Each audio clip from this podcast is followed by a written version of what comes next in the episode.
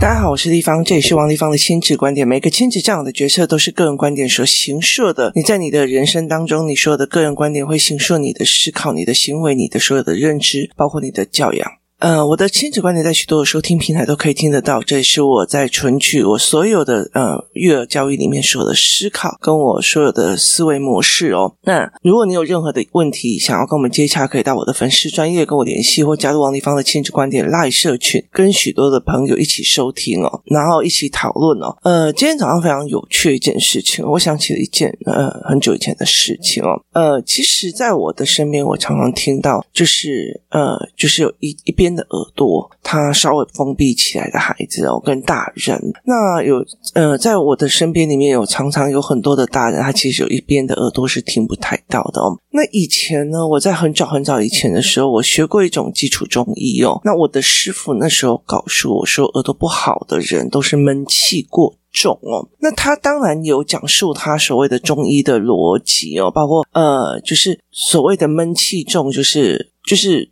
很生气的时候却不敢讲出来，等于是算肝火旺嘛。那肝火旺，那个肝气就往上冲这样子哦。所以其实他有讲了一套他的逻辑，可是对我来讲那是虚的哦。所以我那时候去学的时候，大概是只是想要大概知道中医的逻辑跟思维的模式哦。所以我那时候就去大概听了一下，然后其实我也付了蛮高的额的学费，去把那个整个脉络哦，然后稍微理清楚一下，他。就最重要的基础点就是身体是一个相生相克的，那有很多的东西是你某一个身体的器官出了问题，它就会相生相克到影响到别的地方，它很像因果论，然后也有很像那种所谓的，我之前在带呃孩子们的时候，我也曾经带过这一方面哦，那。那个东西叫做像那个什么生物链、生态链这样，身体也是，然后呃，组织也是，呃，生活模组也是哦。所以其实我后来在带这一块的时候，我就有在想到这一点。那常常有很多人跟我讲说，地方我呃有很多事情我没有办法讲出来，我很多事情不不不是没有办法讲。他说：“哎，地方，我有时候我耳朵不是很好哦，像我有时候就会反省我自己哦。例如说，我曾经听过几个小孩讲话很不客气，很伤人，然后妈妈在旁边。”边就这样笑笑的，这样笑笑的。那我就一直觉得这些妈妈为什么不处理这些孩子哦？后来我才理解，妈妈可能听不到，就是她的耳朵是屏蔽的哦。那一直到了我呃这阵子，我终于才理解的，我才把这件事情打开来的一件事情是在中医理论里面，他在讲说，因为气闷着，然后所以引发肝火旺，肝火旺引发往上升。那一直到最近，我才会理解的一件事情是，呃。所谓的，其实，在心理学里面有一种叫做身体的呃，所有的，在中国那边讲他们的专业的是叫躯体化，意思就是说，如果你的身边你妈妈就搞怎么点点点点点点点点点，那你的人生就会自动屏蔽他的预言，就是。他的语言就会自动屏蔽掉。例如说，呃，我自己听不懂俄语，所以我的每次只要别人在讲俄语的时候，我的身体耳朵就会自动屏蔽掉。我觉得这个东西在我呃很早以前在讲英文的时候也有讲到哦。所以如果说你今天觉得你的英文很烂或干嘛，我曾经有一段时间我觉得我的英文超烂的哦。所以那一段时间呢，只要别人讲英文，我耳朵自动屏蔽掉哦。所以其实后来呃，工作室这一群妈妈，我让他们就是因为。因为我自己本身有跟他们联系，然后那我跑过很多素物的学校嘛，那我很喜欢这一家的教学哦，所以那个时候我就跟他们联系，然后我就说，哎，我要让我的小孩上线上课程哦。那个时候，我主张的一件事情是在于是你的耳朵不要屏蔽掉，然后你的嘴巴也不要屏蔽掉。就你有什么委屈，你有什么不舒服，你有怎么样，你就可以讲哦。所以那个时候一刚开始的时候，我也有上课，就是我自己也有上，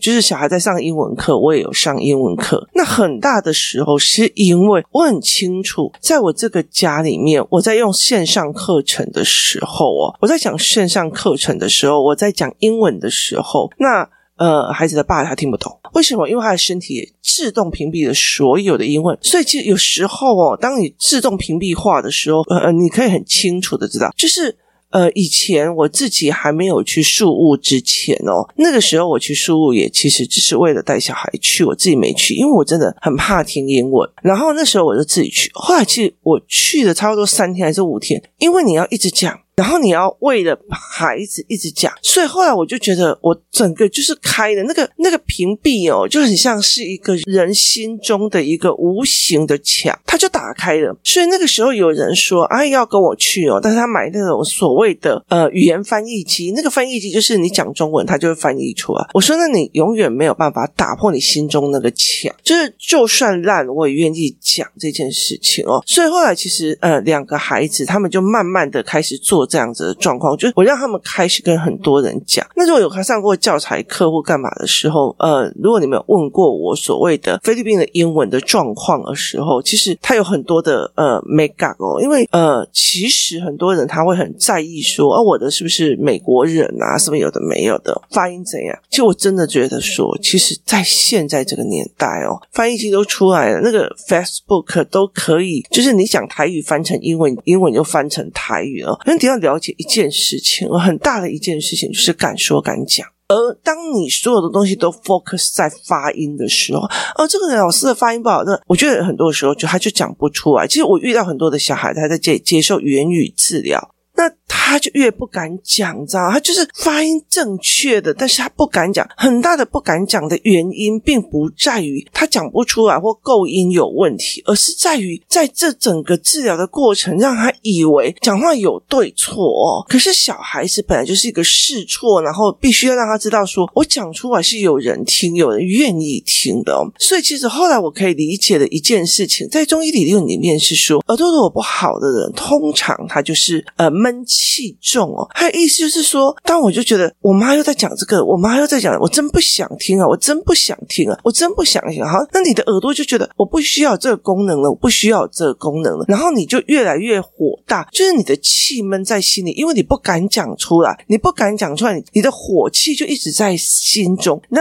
就肝火旺。所以第一件事情，所谓的呃躯体化的意思，就是在于是说，因为你越来越不想听，你越来越不想听，你越不想听，那你的耳朵就告诉他自己我。没有用的。那在中医的理论是在，因为你很美颂，你这个我不想听的美颂，就那个肝火往上冲哦。我一直到最后这才把这两个东西连起来，你知道吗？就是。我才把这两样东西连起来，然后呢，我就很清楚、很清楚的一件事情，在我的呃课堂上面哦，我其实很老实说，我觉得我很老实说，我现在身身边还有几个小孩子，很大的我收他的一个原因，其实有些都是很特别的。那呃，有的就很忧郁，然后有的呃，我像我最近我也在想某一个孩子的状况哦，那。有一些就很忧郁，有些就会很，就是你跟他问问题的时候，他就开始快速眨眼，一直眨眼，然后一直脸抽动。那后来其实，在课堂上之后，越来越久的时候，他这件事情就越来越少哦。那。其实很多的人就在讲说，鼓励小孩讲出来，讲出来，讲出来。他重点不是在讲，他重点在于你的思考有人听，就是你的思考有人听哦。所以当有的小孩讲出来，哎，对，那你在啰嗦，就是你听懂意思吗？就是当孩子们去把小孩的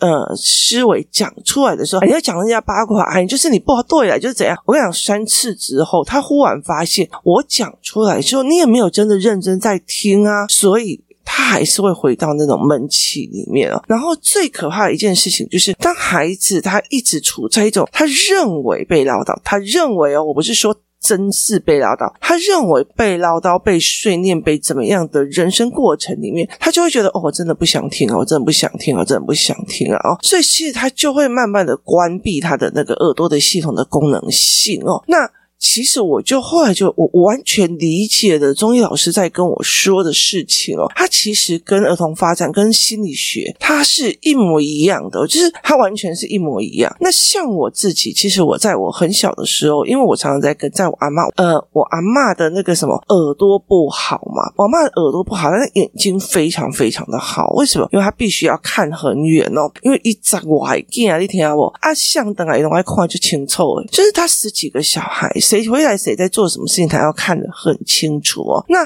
后来我后来在理解他为什么有闷气，嗯，后来我才理解说，阿公死掉之后，他在邻里之间听到了很多东西，他又讲不出去，可是他又被误解的那种闷哦，其实真的是会加速的，呃，他的他的那个耳朵的老化。所以其实对我来讲，我就会觉得，哦，原来是这个样子哦，就是原来是这样子的逻辑一直下来的。所以其实我觉得在很多的事情里面，就我不想听，我不想听，而我因为听了我也。讲不出去，然后甚至我没有办法讲的那个概念哦。所以其实很多的时候，我记得在看这样子的孩子的时候，其实很大一件部分就是，如果其实就是他的身边里面没有一个人愿意听他好好讲，然后去思考他的盲点，跟他讨论的人哦，那他就会觉得这就是好孩子嘛，就是好，他的闷气就会一直在里面，他有很多的气，他讲不出来，然后就会变。哦，所以他就会在很多的身体上做反应哦。那呃，这个论点其实他还有走到另外一个论点，就是如果说每个孩子都跟你讲说，哎呀，我我不想读书，我不想要读，我不想要读，那或者是我不想要做什么，像昨天语言班有几个小孩来，他们一边抱怨上国小就糟了，因为有很多的作业哦，那一边又觉得不做又不行哦，因为规定的。可是他其实有很多的抱怨，那我才了解，这学习概念他其实是不懂的，为什么？要读书，为什么要学写字哦？所以导致他不甘愿，却还要去做。他觉得我在嫌累嫌烦，没有人听到，就是这件事情我没有人听到，没有人看。所以其实对他来讲，这种事情他到最后他会累积到比较大的时候，他会爆炸的。所以其实我有时候后来我真的呃，有些小孩我并不愿意他在我身边时，你跟妈妈反映任何事情，他就会跟你讲说，他没有来跟我说，这个妈妈不会去反省，孩子只愿意跟别人说，不愿。意跟他说的这一件事情，他认为只要小孩不跟我说，我就不用去处理这件事情，我就逃过一劫了。所以那这小孩子会不会闷气更重？他就是闷气就会更重，他的问题就会更浓。那其实我觉得在呃工作室有一个非常非常有趣的一件事情哦，就是。这件事情是一件非常有趣哦。有一天哦，就是呃星期五的围棋课上完之后，然后因为星期五的围棋课上完之后，接下来就是有一段时间，工作人员觉得呃我们早晚会胖死哦，然后再加上身体不是很好，所以我们就请了个瑜伽老师来帮妈妈们，就我们工作室的工作人员上瑜伽课。然后呢，因为我就。呃，我也要跟着下去上嘛。那我对运动真的是很很反感，就是同手同脚。那后来我就下去上了之后，我就觉得，诶，它其实说是瑜伽哦，很大一个部分就是去动到你不会去动到的骨骼，跟不会去动到的肌肉哦。那他把你的那个胸口的某一部分打开，或者是呃打开某一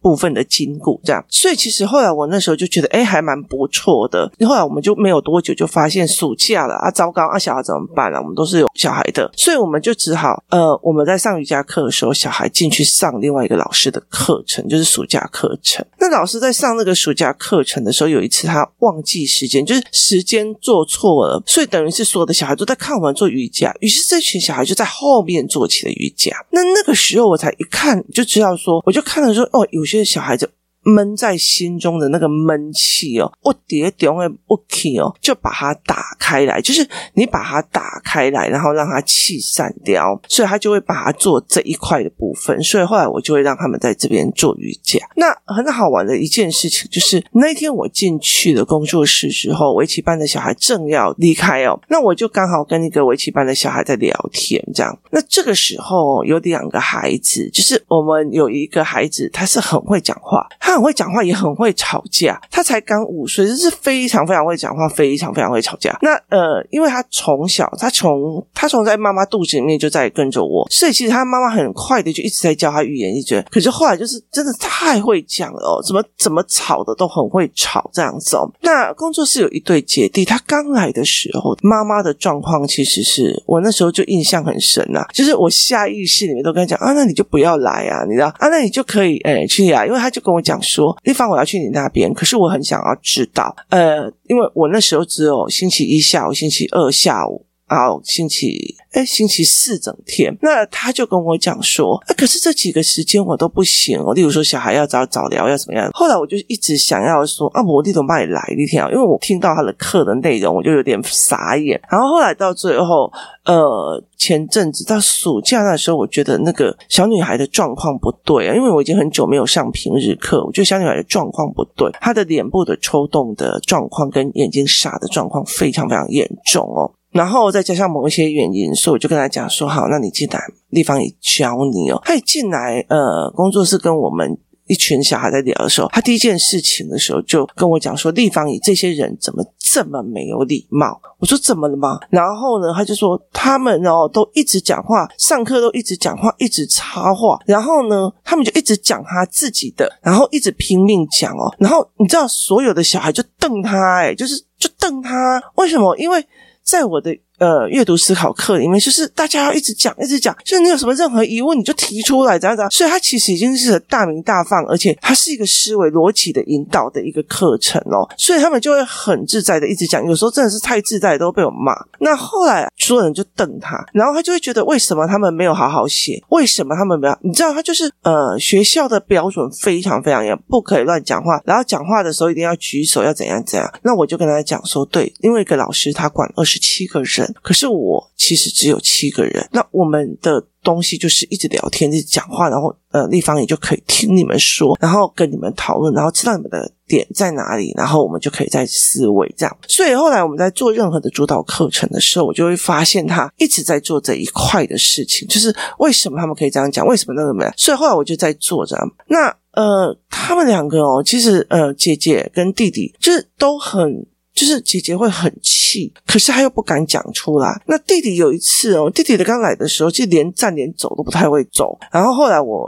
呃，包括他跟他的游戏团体，全都帮他调过一次哦。那后来他就参加了美玲老师的语言班，参加美玲老师的语言班，他的语言开始大爆发哦。那我有一次曾经看到他很气很气，那个那个小小孩，就是很会讲话那个小小孩，他手举起来，然后很想要打回去，然后再抖，你知道吗？他就在整个在抖。他小呃，他是大班的小孩，大班的对，没到大班的，他就手在抖，然后再把他紧紧的把它吞进去哦。他讲也讲不赢人家，气又闷在心里哦。那我其实很清楚的知道一件事情，这样子的孩子，他到最后会变成，就是呃很多的东西就是身体在吸收哦。所以后来我就呃让他们就是参美玲老师的课，就那天我就看到这两个孩子在吵架，就这五岁的第一开始自己得罪姐姐，就是他呃在那边踢球的时候弄到那个姐姐，然后姐姐就跟他一直吵架，一直吵架，一直吵架，一直吵架，他就开始吵，你知道？那呃所有的。就是阅读班的孩子都在旁边，然后呢，忽然这个小女生就说：“谁知道你在说啥子啊？你知道吗？”然后就骂过去，你知道，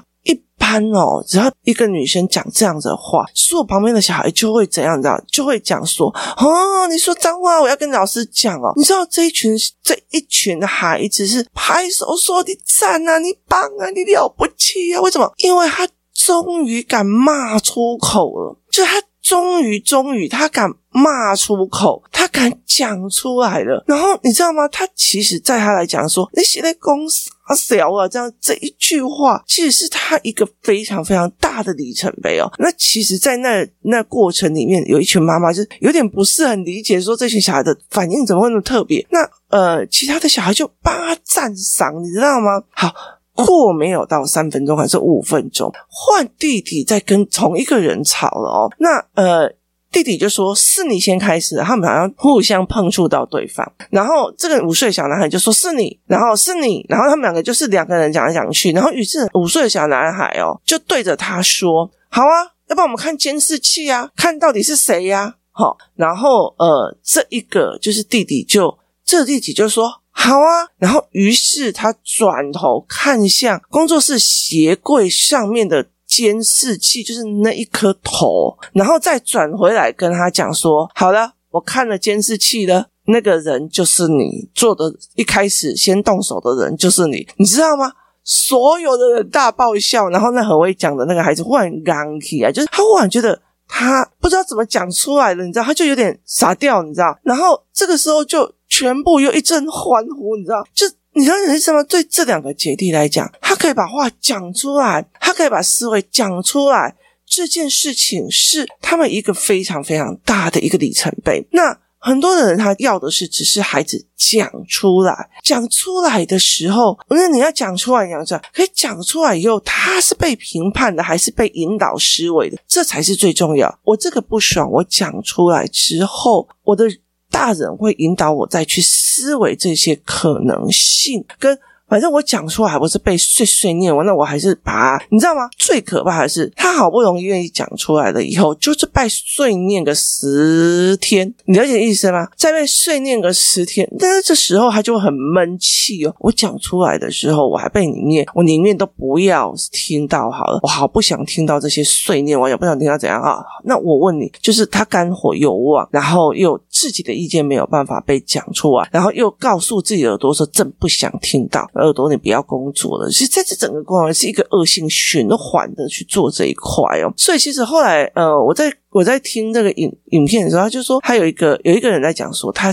呃从小到大，他从小到大他就会觉得说妈妈也很会抱怨，姐姐也会很抱怨，遇到的女人都很会哭可怜，所以后来就觉得哦，我真的都不想听这个。但是为了狼情岁数。要同理人家，所以他就一直在吸收这个负能量，所以他一直在告诉你，好不想再听这个，好不想再，可他又不拒绝，所以到最后他就耳朵关起来。他说他耳朵后来就变得不好。那嗯，这个状况其实在很多的地方都有，这个东西在很多的地方都有，包括了，包括了说，呃。例如说，我很不想要去做某一样工作，我很不想去做某一样工作，然后我觉得这个工作，我说我不想去，我爸妈也不会听我的，所以我就干脆讲说我身体不舒服。那后来就真的会不舒服哦，身体就是会帮你承担你所讲不出来的话或做不出来的事情哦。所以其实呃，有些人像说他一直觉得他很怕水，所以每次只要是游泳课，他就。跟老师讲说，我身体不舒服，我肺不舒服，我会呃换气会